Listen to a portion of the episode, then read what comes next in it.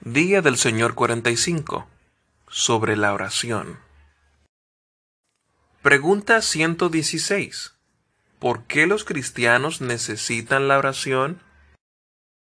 Porque es la parte principal de la gratitud que Dios requiere de nosotros.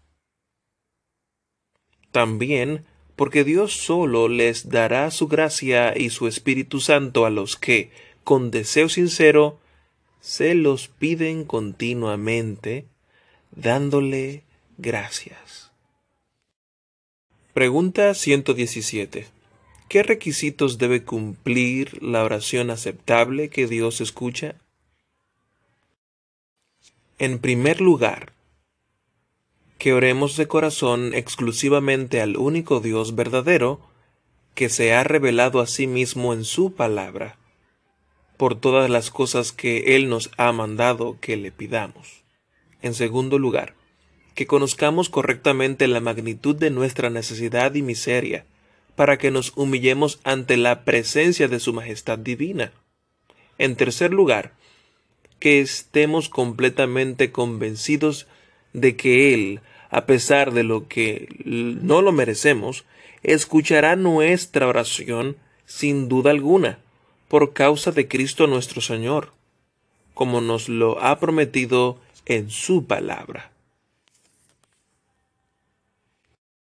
Pregunta 118. ¿Qué es lo que Dios nos mandó que le pidamos?